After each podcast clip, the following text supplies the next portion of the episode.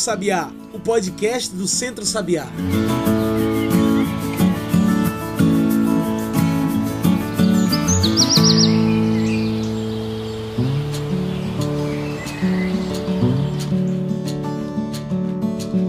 Olá e bom dia, boa tarde, boa noite para todo mundo que nos ouve agora pelo Spotify ou pelo Mixcloud. Eu sou João Lucas e está começando agora o Cantos do Sabiá, nosso podcast semanal sobre o campo, a cidade e o mundo.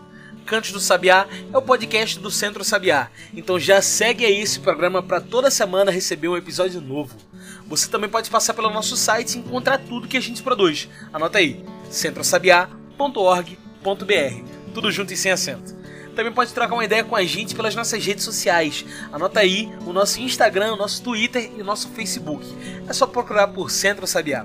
E no programa de hoje, nós falamos sobre o dia 17 de julho, o Dia de Proteção às Florestas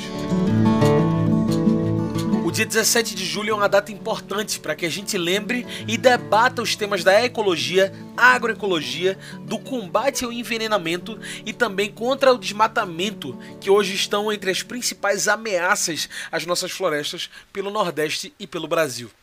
Florestas abrigam vidas, plantas e garantem o ciclo da natureza que se renova e se restaura. Sem elas, pode inclusive haver um grande desequilíbrio ambiental e até social, como o que vivemos hoje. E é para falar sobre tudo isso que hoje trouxemos para a nossa mesa virtual Vilmar Lemen. Vilmar é associado do Centro Sabiá, agricultor familiar e agroflorestal, e também faz parte do Sindicato dos Trabalhadores Rurais da cidade de Exu, Pernambuco. Vilmar, é um prazer ter você com a gente hoje. Você poderia se apresentar melhor para a gente, falar um pouco sobre quem é você e sobre o seu trabalho? Aos ouvintes do programa Sintonia com a Natureza do Centro Sabiá, e demais programas que será vinculado a essa nossa entrevista. É, nossa gratidão, nossa satisfação por fazermos parte desse programa. Meu nome é Vilmar Luiz Lerman, sou agricultor agroflorestal, é, moro na cidade de Exu, no Araripe de Pernambuco, no, na região do Sertão, terra de Luiz Gonzaga. Sou associado do Centro Sabiá e participo de diversos movimentos, organizações organizações sociais aqui no território do Araripe pernambucano, mas também no semiárido brasileiro, em especial é, na região do Ceará também, porque é nossa é, próxima aqui, divisa conosco. E sou agricultor familiar, agroflorestal, sou casado, tenho quatro filhos e nascido naturalmente no Paraná e moro já há 22 anos em Pernambuco. Além de, disso, fazemos então um trabalho aqui com a, a, comunidade onde a gente mora, na Serra dos Paus Dóias, com a Agrodóia, que é a nossa associação aqui da comunidade. E participamos do sindicato, de outras organizações, movimentos sociais, ONGs aqui nessa região. Produzimos de forma agroflorestal, beneficiamos os produtos da produção da agrofloresta, do extrativismo, mexemos com abelhas nativas e é, nesse contexto, então, também contribuímos com a discussão, planejamento, cursos, intercâmbio, vivências é, nos, nos campos da agrofloresta para a convivência com o semiárido, né, já que a gente mora na Chapada do Araripe. Então é um pouco isso, nesse contexto é, de nossa apresentação. Nossa propriedade tem 10,3 hectares, dos quais tem cerca de 8 hectares, um pouquinho mais que isso, de remanescente florestal que está em regeneração já há muitos anos. E na 2.3, 2.2 hectares que nós temos então cultivado em diferentes estágios é, de implantação dos sistemas agroflorestais, criação das abelhas, uma área para galinha onde se encontra também a agroindústria da associação, num terreno que nós cedemos para a comunidade. É ali que nós mexemos com as hortaliças e fazemos a sucessão ecológica e a estratificação florestal dentro do sistema agroecológico que nós produzimos aqui. Bom, já para entrarmos de cabeça em nossa conversa, qual a importância de um dia como esse, o Dia de Proteção às Florestas? O Dia de Proteção das Florestas é um dia muito importante porque é, ele é comemorado em duas datas, até onde eu estudei. é, no hemisfério norte, no solstício, né, na primavera, tem 21 de março, e aqui no Brasil 21 de setembro, porque é quando no hemisfério sul a primavera passa a valer do ponto de vista da estação ecológica. Então é importante ter uma data como essa porque ela ajuda a fazer reflexões, ajuda a, como é lá da ONU da FAO, contribui para que se haja uma discussão já criada em 1972 e em outros momentos ao longo da história, então foi sendo revisto, replanejado e definindo ações é, que pudessem estar lembrando para as pessoas, para a humanidade, a importância das florestas no mundo. Se estudarmos a história ecológica é, um, um, e da humanidade, a madeira, a lenha, a floresta, é, conjunto dos benefícios ecológicos que a floresta proporciona, o ser humano sempre dependeu, ou a grande maioria das é, pessoas no mundo inteiro, nas diferentes nações, com os diferentes fenotipos é, humanos, quer eles sejam é, da América do Norte, da América do Sul, sejam eles do hemisfério norte, do hemisfério sul, em qualquer dos continentes, povos nativos, migrantes, indígenas, é, negros, amarelos de qualquer origem étnica, eles sempre desenvolveram a partir da floresta. Só na última glaciação, há cerca de 15 mil anos, o ser humano saiu mais da floresta e foi para a savana. Nós savanizamos a agricultura e criamos meio que um pânico, um medo. E a floresta foi sempre tida como algo sombrio é, para algumas nações e ao, ao, aos poucos isso foi crescendo na, na visão de muitos humanos. Mas nós somos altamente dependentes de florestas, então é importante que nós possamos plantá-la, porque ela regula a temperatura, ela fornece energia, fornece é, madeira para construção, fornece as frutas, fornece oxigênio e tantos outros elementos que são importantes para nós, que são as florestas, sejam elas de qualquer ecossistema no mundo. Como hoje podemos observar a proteção das florestas pelo ministro do Meio Ambiente, Ricardo Salles, nossas florestas estão seguras? Nós vemos que o capitalismo, o capitalismo, como muita gente fala, no Brasil e no mundo, é, avança sobre os recursos naturais. E as, sobre as florestas não é diferente. Do ponto de vista do agronegócio, das commodities, da mineração e dos interesses da indústria química, da indústria é, de remédios bioativos, e fazem com que a floresta ela venha sendo degradada, venha sendo é, utilizada de uma forma errada não vem sendo manejada de forma correta. Que as florestas elas não são um museu que ficam estanques, ela é dinâmica. A sucessão ecológica faz com que haja uma evolução.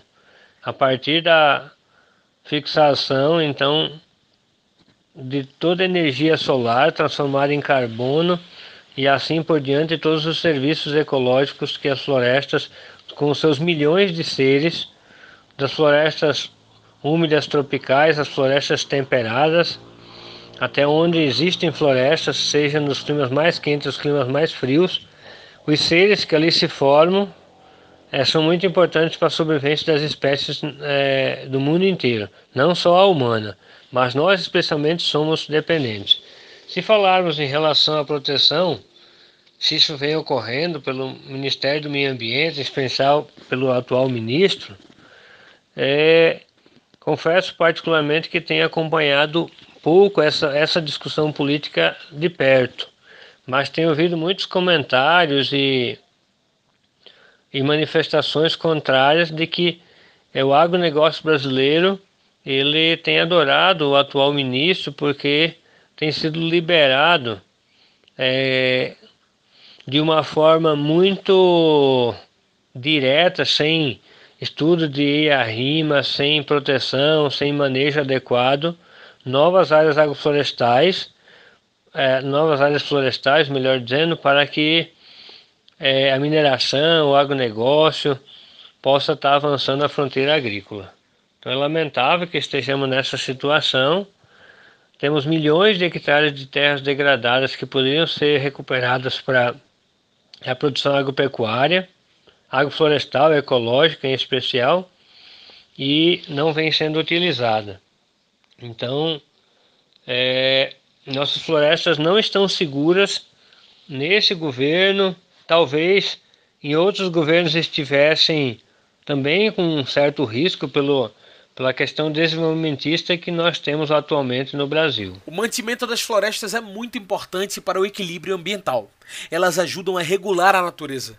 Mesmo assim, por que é tão difícil protegê-las no Brasil? As florestas elas são importantes porque elas mantêm a, a regulação da temperatura junto com os oceanos, onde é produzido boa parte do oxigênio que respiramos também, e os oceanos, os mares estão altamente poluídos pelo lixo que nós produzimos, de todas as naturezas, do orgânico ao atômico, né? inclusive testes nucleares são realizados pelas nações é, no fundo dos oceanos. E nas florestas não é diferente. Para atender a voracidade econômica do mundo, se avançamos, se avança sobre elas.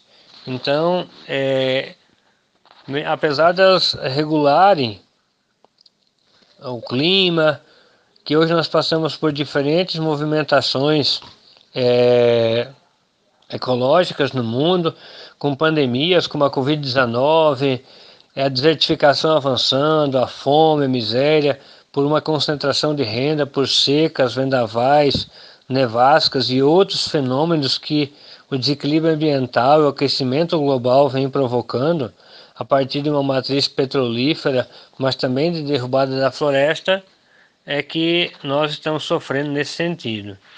Mas uma coisa que, que nós precisamos ter claro, que no Brasil é difícil proteger as florestas também em função dos interesses. Os interesses econômicos, é, de, tanto de esquerda quanto de direita, elas são desenvolvimentistas. E o desenvolvimento ainda arregado é, no uso da matéria-prima é, natural, em especial sem muito avanço tecnológico, sem uma preocupação de fazer um manejo adequado, seja ela do manejo madeireiro para fins energéticos, para reposição florestal, para recuperação de mata ciliar, de reserva legal, de controle é, de produção agropecuária, como integração lavoura, pecuária e floresta, mas em moldes que sejam efetivamente ecológicos, não só dos modelos do agronegócio e das empresas de celulose que criam desertos verdes.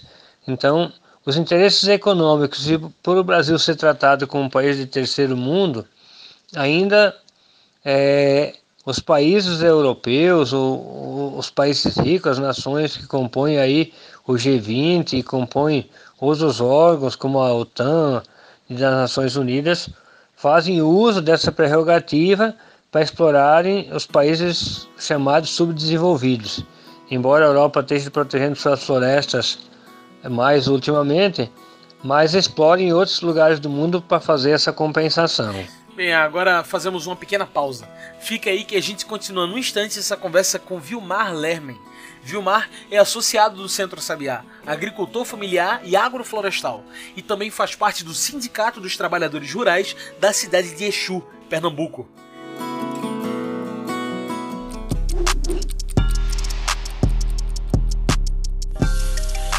Se você sair menos de casa para comprar alimentos, diminui o risco de contágio pelo novo coronavírus. Verduras e legumes também podem ser comprados em quantidades maiores para congelar. Para conservar melhor, cozinhe os alimentos em água fervente por um minuto ou um pouco mais, depois mergulhe por aproximadamente um minuto em água gelada, dando um choque térmico. Nem todos os alimentos precisam de descongelamento prévio e podem ir direto para a panela. Mas se você pretende utilizá-los em um prato frio, descongele na geladeira um dia antes do uso. Para saber sobre as verduras e legumes que podem ser congelados, acesse a cartilha Como manter o coronavírus longe dos alimentos em radiopaulofreire.fpe.br na aba Saúde é o tema.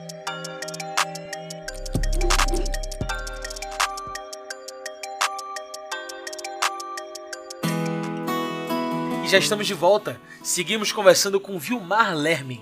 Vilmar é associado do Centro Sabiá, agricultor familiar e agroflorestal. E hoje ele discute com a gente aqui o Dia de Proteção às Florestas. Vilmar, em meio à pandemia do Covid-19, vimos que o governo se movimenta para agir em prol do agronegócio e desmatamento, enquanto o país passava por uma grande pandemia. Como você observa essas ações do governo federal? É difícil falarmos sobre os interesses, os interesses eles são muitos. Seja na pandemia ou antes dela, sempre se arruma um formato para se avançar sobre recursos naturais. Muitas vezes, inclusive nós, agricultores familiares, agricultores de modo geral, com, com dificuldades econômicas, tendemos a avançar sobre aquilo que produz uma renda, alimento e resolva problemas de crise é, mais imediatos. Pensar a longo prazo quando você está com fome, quando você não tem economia, quando você está em conflito, é bem complexo. Mas no Brasil, é, em relação à pandemia, com certeza o governo vem se aproveitando para fazer, ainda mais esse governo atual, né? O governo aí da intolerância, é, da homofobia, e de tantos outros adjetivos que aqui poderíamos dizer, vem se aproveitando da situação da pandemia para aprovar projetos, para empurrar é, uma série de interesses que as elites brasileiras tinham ao longo da sua história, né? Pra, de acesso aos poderes, de acesso à economia e que nos governos mais populares da, na, nos últimos anos tinham perdido certos privilégios, certas ações diretas e é, o ego tinha sido ferido. Então, agora, nessa, nessa momento do, do último governo, que foi o golpista, né, de 2016 para cá, e no atual, que foi eleito dentro daquela conjuntura, é, é, o coloio entre a justiça, entre o empresariado, e criminalizando outros concorrentes fez com que nós tivéssemos dificuldade de fazer uma ação. Enquanto sociedade civil, eu penso que às vezes estamos um pouco amordaçados, estamos um pouco acuados para reagirmos e temos então a necessidade de é, frear essas ações atuais com uma organização, com movimentos, com ações massivas de rua e de conscientização da população para que possamos impedir que o governo venda, transfira, doe todo esse patrimônio que são as florestas brasileiras à iniciativa privada, aos grupos estrangeiros, para que eles possam servir à coletividade. Fator que é tão importante para o Brasil e para o mundo, que é os investidores externos possam fazer isso para preservar também as florestas e o desmatamento no Brasil. Uma das fortes armas no combate ao desmatamento, o envenenamento das florestas, são os SAFs, sistemas agroflorestais.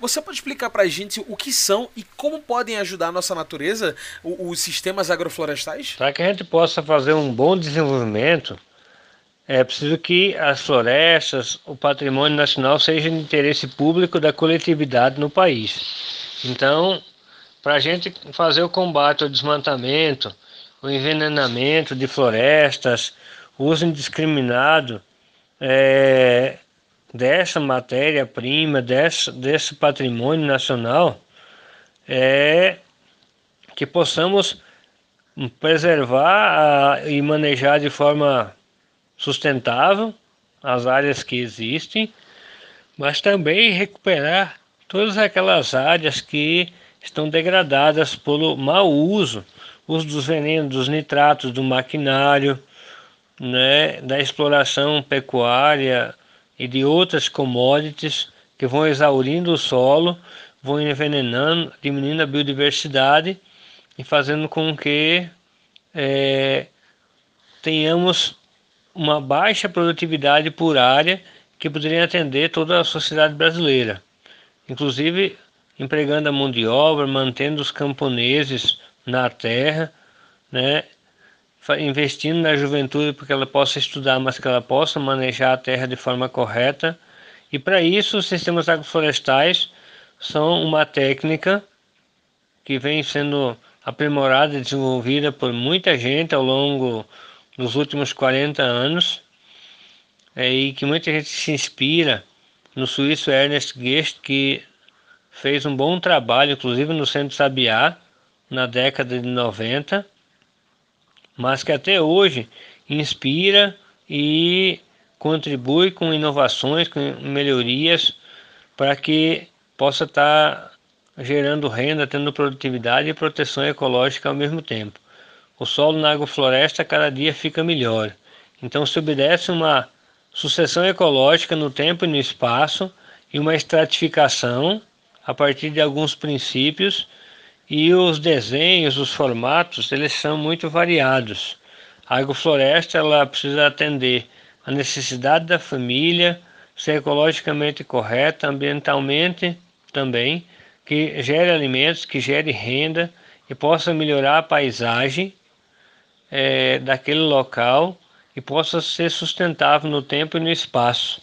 Então é importante que possamos, a partir disso, fazer com que é, a agrofloresta possa ajudar então a conservação, a preservação do ambiente, da natureza e que possamos tirar a nossa sustentabilidade desse ecossistema naquele formato que a agrofloresta vai estar ajudando a criar. Qual a grande necessidade de hoje preservar o meio ambiente e as florestas do Nordeste como a Caatinga? Se falarmos em relação à necessidade de preservarmos o ambiente, o meio ambiente, as florestas, e em especial no Nordeste, o bioma Caatinga, que é essa grande região com cerca de um milhão de quilômetros quadrados, que abrange é, 10, 11 estados, os nove do Nordeste e também Minas Gerais e parte do Espírito Santo, é fundamental que a Caatinga, nesse bioma semiárido,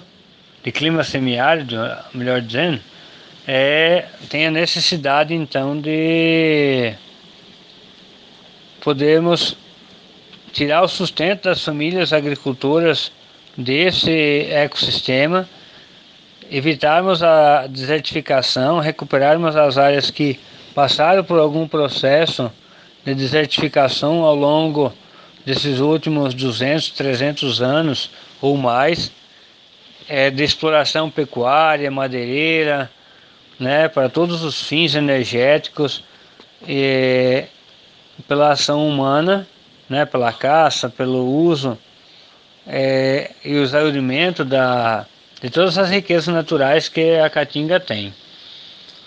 Da mesma forma, na região litorânea, da zona da mata, que as florestas de mata atlântica tropicais úmidas foram praticamente todas dizimadas, existindo poucos fragmentos atualmente.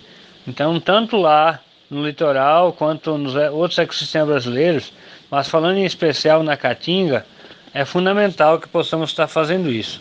Uma outra coisa é que a gente sempre ajuda a bater nessa tecla com tantos outros que nós temos o Dia da Caatinga comemorado no dia 28 de abril em homenagem a Vasconcelos Sobrinho, um grande ecólogo pernambucano brasileiro e que tramita no Congresso Nacional juntamente com o Bioma Cerrado um projeto de lei que visa a proteção do Cerrado e da Caatinga, como a Amazônia, a Mata Atlântica e outros ecossistemas brasileiros são preservados, já em lei. E esses dois ecossistemas que são boa parte da fronteira agrícola, da fronteira da mineração e de outras expansões desenvolvimentistas de todos os governos ao longo da história, e especialmente nesses últimos 20 anos, 25, Talvez por isso no Congresso nunca tenha sido aprovada essa lei, que tramita lá já esse longo período e não foi transformado numa lei que protege o nosso ecossistema. Precisamos travar essa batalha também nas trincheiras de luta do nosso dia a dia. Muito bem, como a nossa conversa está chegando ao fim, eu trago o nosso quadro especial do podcast, o Mete o Bico. Mete o Bico é o quadro para você trazer os seus pontos finais para essa nossa discussão. Bora lá? Vilmar, como nós, enquanto sociedade, podemos ajudar a preservar nossas florestas? Mesmo quem mora na cidade, quem só viva na cidade. Como podemos fazer para trabalhar como um só? Mete o bico. Uma das formas das pessoas que moram na cidade ajudar a preservar as florestas são consumindo menos produtos de origem florestal, ciclando os nutrientes, ciclando, fazendo reuso é, de coisas que são feitas a partir da madeira, de produtos a partir da, das florestas, quer quais eles sejam. Uma outra coisa é tentar diminuir o aquecimento global para que é, o carbono que tem liberado na atmosfera possa ser absorvido por essas plantas. Que possam os quintais produtivos, as avenidas, as praças onde cabe uma planta serem plantadas com as sementes que tem no ambiente, na natureza, que todos nós temos que aprender a coletar, selecionar, fazer germinar em viver de mudas ou plantando diretamente no solo para recuperarmos as áreas agroflorestais ou as áreas de vegetação nativa para que as demais é, gerações futuras possam, ao longo da história, está conhecendo as florestas e poder sobreviver dela. Então, importante para que possamos trabalhar como uma pessoa só, né, por um objetivo só, por um conjunto só, é, com a mesma ideia, embora sejamos muitos, mas com a mesma ideia para que possamos então é, conduzir essa produção essa alimentação e essa preservação. Então, fundamentalmente, é que as pessoas urbanas possam ajudar a fazer coleta de sementes nas praças, nas avenidas, nos bosques, plantando, conservando, manejando inclusive fazendo com que a importância florestal seja percebida por as gerações que aqui estão, pelas gerações que estão chegando, que estão crescendo, da importância e da dependência que os humanos têm dessa conservação das florestas. Então é importante que façamos, façamos a nossa parte, possamos estar é, contribuindo dessa maneira com a sociedade, com a humanidade, regulando o clima, oferecendo produtos é, de diversas naturezas, em especial aqueles que melhoram a vida e cheguemos numa abundância, numa abundância para todos.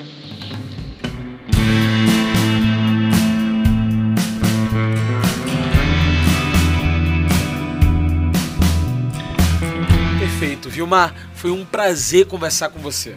Tem alguma coisa que você não disse até agora que gostaria de acrescentar? Alguma consideração final? Eu que agradeço a oportunidade né, de estarmos aqui no programa do Centro Sabiá e demais parceiros. E gostaríamos de dizer que é importante que possamos nos conscientizar pessoalmente enquanto indivíduo, mas enquanto família, enquanto comunidade, enquanto instituição, da importância é, do ambiente ou do meio ambiente para a vida humana. Nós somos ah, totalmente dependentes do ambiente, da natureza e em especial as florestas.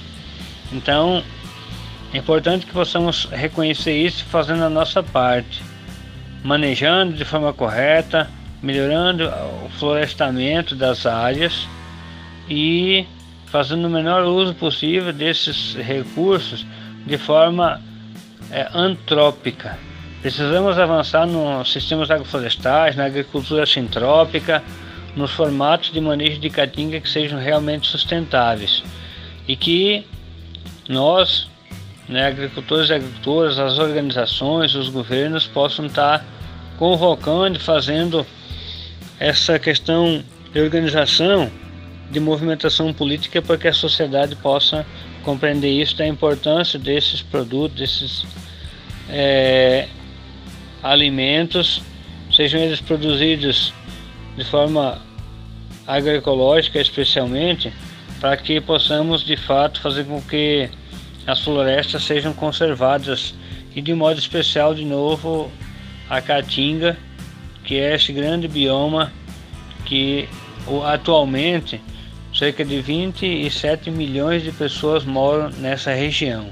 Então é importante que possamos é, termos com essa consciência coletiva, fazermos a nossa parte, coletando semente nas cidades, no campo, fazendo essa produção e recuperação das áreas degradadas, que possamos integrar lavoura, pecuária e floresta, não naqueles moldes que muitas vezes a gente vê na academia ou em manuais, mas naqueles que são reais e que efetivamente possam então fazer com que a recuperação e a preservação das florestas, da produção de alimentos para a humanidade possa estar ocorrendo e que o mundo possa ser uma grande floresta, porque ela é quem regula a temperatura do planeta, ela é quem gera divisas, economia.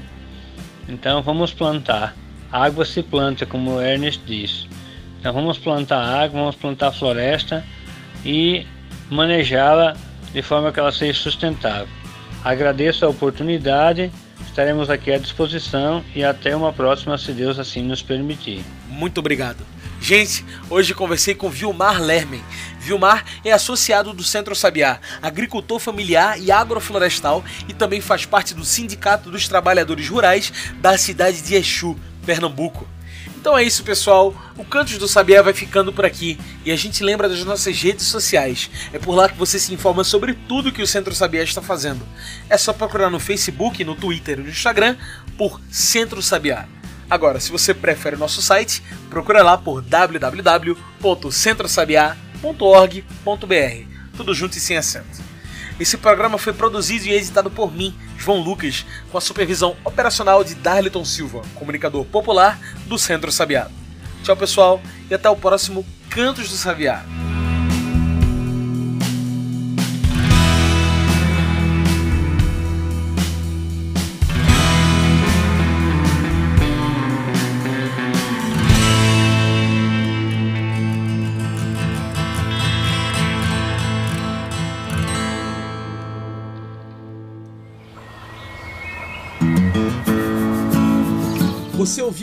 Do Sabiá. Cantos do Sabiá é o podcast do Centro Sabiá em parceria com Brasil de Fato.